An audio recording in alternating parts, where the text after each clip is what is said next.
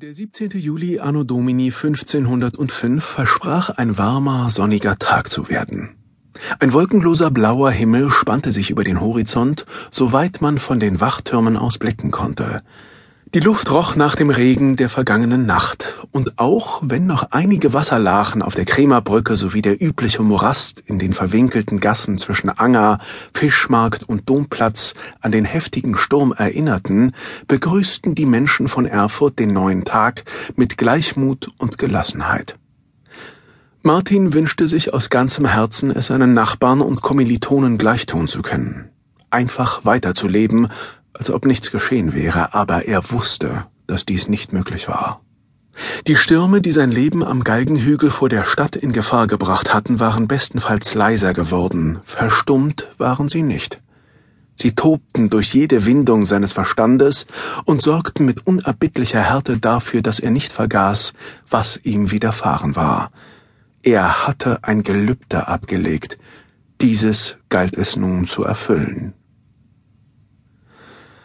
Wenig später stand Martin im Kreise seiner engsten Freunde und Kameraden vor dem wuchtigen, mit eisernen Dornen beschlagenen Tor des Augustinerklosters an der Komturgasse. Dreimal setzte er an, sich Einlass zu verschaffen, dreimal zogen seine Begleiter ihm die Hand zurück. Doch zuletzt machte er sich unter Bitten und Beschwichtigungen von ihnen los und betätigte den bronzenen Klopfer. Er war nicht wirklich bereit, ein Mönch zu werden aber er war bereit, ein gegebenes Versprechen einzulösen. Als der Bruder Pförtner, ein hochaufgeschossener Mann mit trüben Augen, einige Zeit später das Tor hinter ihm ins Schloss fallen ließ und den schweren Riegel vorschob, klang das Geräusch in seinen Ohren einmal mehr wie ein harter, dumpfer Donnerschlag. Unzählige besorgte Stimmen hatten Martin von dem Schritt abgeraten, der Welt zu entsagen und sich in die Abgeschiedenheit eines Klosters zurückzuziehen. Seine Kollegen hielten es für eine Laune, für die sie keine Erklärung fanden. Gewiss hatte manch einer der jungen Burschen, die gemeinsam mit Martin Vorlesungen und Wirtshäuser besucht hatten, an dem Kameraden einen Hang zur Schwermut festgestellt, doch Martin war es immer wieder gelungen, seine düsteren Stimmungen in ein paar Bechern Wein zu ertränken und mit lustigen Spottreimen auf die Magister und Kanzelprediger der Stadt zu vertreiben. Erfurt wurde die Turmreiche genannt, weil sie innerhalb der Stadtmauern außer dem Dom viele Kirchen, Klöster und Kapellen beherbergte.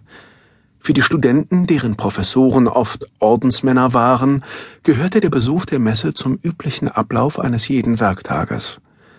Die meisten waren froh, wenn die religiösen Pflichten erledigt waren und sie sich einem angenehmeren Zeitvertreib widmen konnten. Und nun wollte ausgerechnet Martin Luther, der ideenreichste und geselligste von ihnen allen, seine aussichtsreiche Laufbahn als zukünftiger Advokat oder Beamter der höfischen Kanzlei einfach mit Füßen treten, um ein Pfaffe zu werden? Ein bettelarmes Mönchlein? Keiner von Martins Mitstudenten konnte verstehen, warum er dem gemütlichen Stübchen in der Bose nahe der Michaeliskirche eine schmale Klosterzelle vorziehen wollte. Aber offensichtlich sehnte er sich danach, sein weltliches Leben hinter sich zu lassen. Martin hatte sogar seine Bücher, seinen wertvollsten Besitz, verkauft. Nur die Werke der römischen Dichter Vergil und Plautus wollte er mit in die Klausur nehmen. Zugegeben, das Studium der Theologie mochte einem Mann, der sich zum geistlichen Dienst berufen fühlte, ein glückliches Dasein nebst einträglichen Pfründen bescheren. Schließlich war das Leben, das die hohen kirchlichen Würdenträger führten, alles andere als kärglich oder entbehrungsreich. Glaubte man dem Gerede, so mussten sie trotz ihrer Gelübde nicht einmal auf die Reize einer Frau verzichten. Martin hatte sich jedoch für den Eintritt in einen strengen Orden entschieden, dessen arme Brüder sich trotz ihrer Gelehrsamkeit mit groben Säcken bewaffnet durch die Gassen bewegten und Almosen einsammelten. Bei allem Ansehen, das der Prior des Klosters in der Stadt genoss, waren seine Mönche doch nicht selten dem Spott und Mutwillen des einfachen Volkes ausgesetzt. Eine Weile standen Martins Kameraden noch zusammen, während in ihrem Rücken die Stadt zum Leben erwachte. Läden wurden aufgeschlagen, Hühner liefen gackernd über das mit Stroh bedeckte Pflaster, der Karren eines Seifensieders rumpelte auf die Brücke zu. Die Blicke der jungen Männer waren indessen starr auf die Klosterpforte geheftet, als hofften sie, das schwere Tor